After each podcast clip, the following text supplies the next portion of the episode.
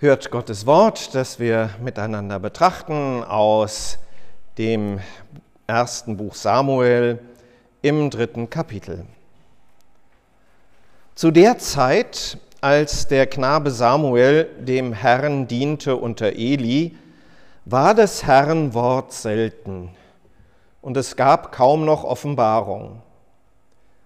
Und es begab sich zur selben Zeit, dass Eli lag an seinem Ort, und seine Augen fingen an schwach zu werden, so dass er nicht mehr sehen konnte. Die Lampe Gottes war noch nicht verloschen. Und Samuel hatte sich gelegt im Tempel des Herrn, wo die Lade Gottes war. Und der Herr rief Samuel. Er aber antwortete, siehe, hier bin ich. Und lief zu Eli und sprach, siehe, hier bin ich, du hast mich gerufen. Er aber sprach, ich habe nicht gerufen, geh wieder hin und lege dich schlafen. Und er ging hin und legte sich schlafen. Der Herr rief abermals Samuel. Und Samuel stand auf und ging zu Eli und sprach, siehe, hier bin ich, du hast mich gerufen. Er aber sprach, ich habe nicht gerufen, mein Sohn, geh wieder hin und lege dich schlafen. Aber Samuel kannte den Herrn noch nicht und des Herrn Wort war ihm noch nicht offenbart. Und der Herr rief Samuel wieder zum dritten Mal. Und er stand auf und ging zu Eli und sprach, siehe, hier bin ich, du hast mich gerufen. Da merkte Eli, dass der Herr den Knaben rief. Und Eli sprach zu Samuel, geh wieder hin und lege dich schlafen. Und wenn du gerufen wirst, so sprich, Rede Herr, denn dein Knecht hört.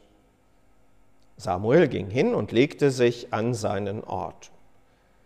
Da kam der Herr und trat herzu und rief wie vorher Samuel, Samuel, und Samuel sprach, Rede, denn dein Knecht hört.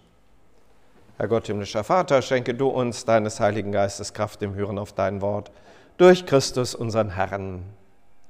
Amen. Liebe Gemeinde, das ist jetzt nicht unbedingt die bekannteste Geschichte aus den Geschichtsbüchern im Alten Testament und als fest vorgesehener Predigtext für diesen Sonntag ex Audi auch relativ neu noch hinzugekommen. Es ist ein Abschnitt, der den Theologen ganz bekannt ist. Das hängt damit zusammen, dass das ähm, eines der einfachsten, sprachlich einfachsten Stücke in der hebräischen Bibel ist. Und wenn man Hebräisch lernt, dann ist das so einer der, wenn nicht gar der erste Lektüretext, den man dann aus der hebräischen Bibel herausliest und sich damit beschäftigt.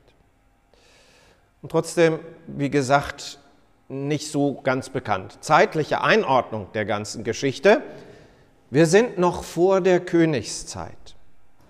Also noch vor der Zeit, in der Israel tatsächlich zum Staat geworden ist. Das Volk Israel war von Mose aus Ägypten herausgeführt worden, von Josua in das gelobte Land hinein. Und da haben sie das so nach und nach besiedelt, haben an verschiedenen Orten sich dann auch da niedergelassen und es gab verschiedene Orte, an denen dann auch Gott verehrt worden ist. Der bedeutendste Silo, 30 Kilometer nördlich von Jerusalem gelegen, dort war das Heiligtum, dort stand die Bundeslade, also jener Kasten, in den hinein die Tafeln mit den Geboten gelegt worden waren. Das war sozusagen die Niederlassung Gottes bei den Menschen. Die siedelten an verschiedenen Punkten in der Umgebung und ähm, einer der Orte, auch wieder so 10, 20 Kilometer entfernt, ist Rama und in Rama lebte ein Mann namens Elkanah. Der hatte zwei Frauen, war zur damaligen Zeit so. Und die eine, Penina, die hatte mehrere Kinder und die andere, Hannah, war kinderlos. Und jedes Jahr sind die zum Pilgerfest nach Silo zum Heiligtum gezogen und haben da gebetet. Und in diesen Situationen ist das der Hannah dann immer noch mal besonders deutlich geworden, dass sie eben keine Kinder hatte, obwohl sie doch gerne welche gehabt hätte. Und sie hat da gebetet. Und Eli, der war zu der Zeit Priester dort am Heiligtum, der hat sie gesehen, der hat sie angesprochen, mit ihr geredet, sie gefragt, was ist denn los? Und die haben dann zusammen gebetet. Und Hannah sagte, wenn ich tatsächlich jetzt ein Kind bekommen sollte, dann soll es auch dem Herrn geweiht sein. Und so passiert es dann auch. Der Samuel wird geboren und als Kleinkind noch wird der zum Heiligtum gebracht und in die Obhut von Eli gegeben und der soll also tatsächlich Diener Gottes sein. Hannah hat dann noch weitere Kinder bekommen, also da in der Familie soweit alles gut. Und äh, einmal im Jahr haben die den Samuel besucht, aber ansonsten lebt er da als Diener des Herrn. So heißt das. Das ist die Ausgangssituation. Und dieser Samuel, der wird ja später ganz wichtig für die gesamte Geschichte Israels. Der war Richter, also jemand, der in Zweifelsfällen entschieden hat, was denn nun der Wille Gottes ist.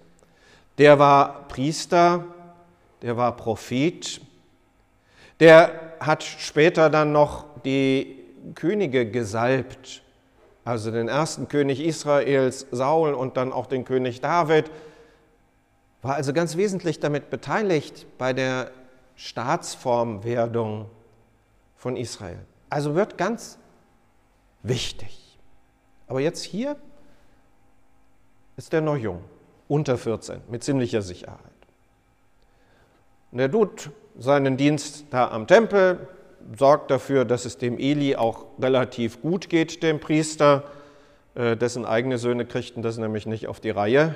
Die amüsierten sich lieber und ließen sich von den Opfergaben dann auch das Beste geben und trieben sich mit den Frauen rum, die dort am Tempel waren. Ähm, keine so schöne Geschichte an diesem Punkt. Samuel kümmert sich um Eli, kümmert sich um den Gottesdienst dort am Tempel, am Heiligtum. Und da lebt er auch. Und da schläft er auch abends.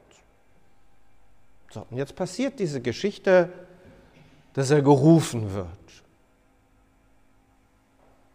Und natürlich denkt er im ersten Moment, es ist Eli, der braucht mich jetzt irgendwie.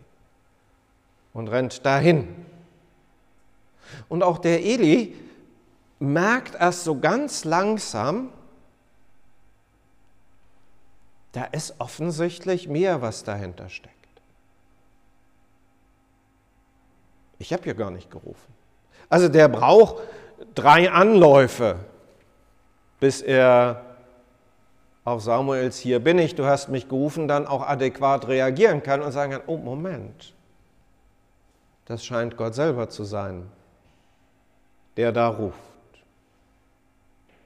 Und im vierten Anlauf klappt es dann mit den beiden und Samuel sagt, rede, denn dein Knecht hört. Ähm, ich kann mir die kleine Seitenbemerkung nicht verkneifen an diesem Punkt. Vielleicht ist das auch ein Grund, warum das relativ früh im Theologiestudium drankommt, ähm, dass alle, die sich mit Gott und mit Gottes Wort beschäftigen, immer auch wieder darauf gestoßen werden, es geht darum, dass wir als erstes einmal hören, bevor wir dann auch weiter sagen und erzählen.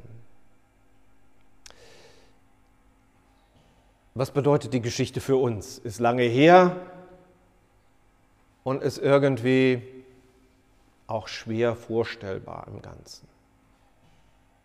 Zum einen steckt da drin, dass Gottes Wille und Gottes Weg tatsächlich auch passieren. Gott schreibt seine Geschichte. Mit diesem Volk Israel, mit den Leuten, die manchmal so gar nicht auf ihn hören wollen. Trotzdem bleibt seine Heilszusage, dass er sich kümmern will und dass er für dieses Volk Gutes tun will, die bleibt bestehen. Und er kümmert sich tatsächlich denn auch. Das ist das eine. Das andere, und das finde ich viel spannender nochmal nachzusinnen, ist das, dass Gott in seinem Reden nicht immer so ganz leicht und so gleich von uns zu erkennen ist. Wir sind ja oft in der Situation drin, dass wir nach Gott suchen oder dass wir fragen oder dass wir um sein Gehör bitten. Gerade dann, wenn es Extremsituationen im Leben gibt, wenn man sich fragt, Gott, wo bist du denn jetzt? Rede doch mal mit mir. Sag mir doch mal, was ich tun soll, sag mir, wie es weitergehen soll, zeig mir mal deinen Weg. Und in all dem Nachdenken und all dem Nachsinnen wird unser Hören dann immer schlechter dabei.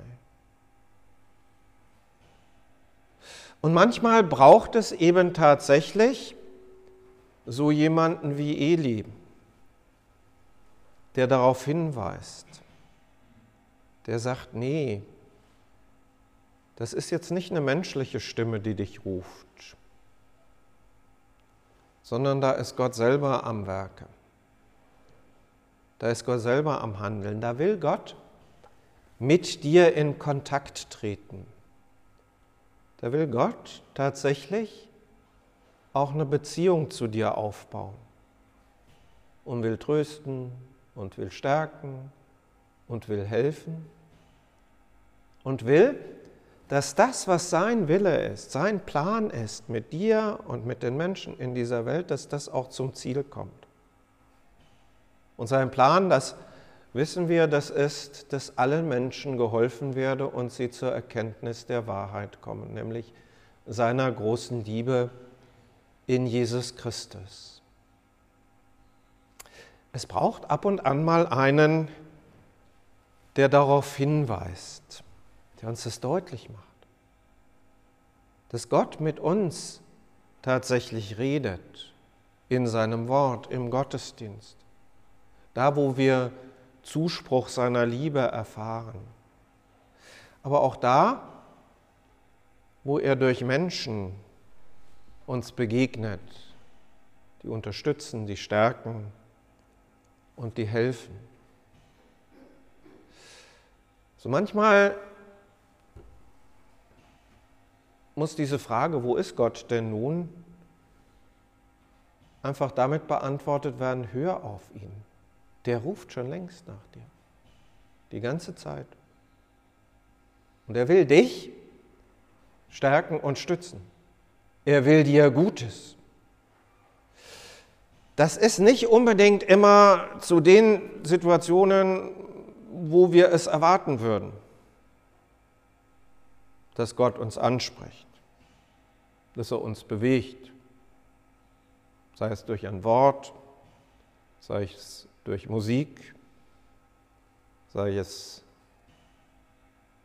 durch das, was wir lesen können was uns vor Augen gestellt wird, oder sei es durch eine Begegnung. Aber wir dürfen gewiss sein, es ist immer uns zum Heil gedacht, zum Guten hin. Gott will uns tatsächlich Gutes. Seine Liebe und seine Gnade in Jesus Christus uns vor Augen stellen. Und darum finde ich diese Worte des Samuel so wichtig und bedenkenswert. Rede, denn dein Knecht hört. Und der Friede Gottes, der höher ist als alle Vernunft, bewahre unsere Herzen und Sinne in Christus Jesus. Amen.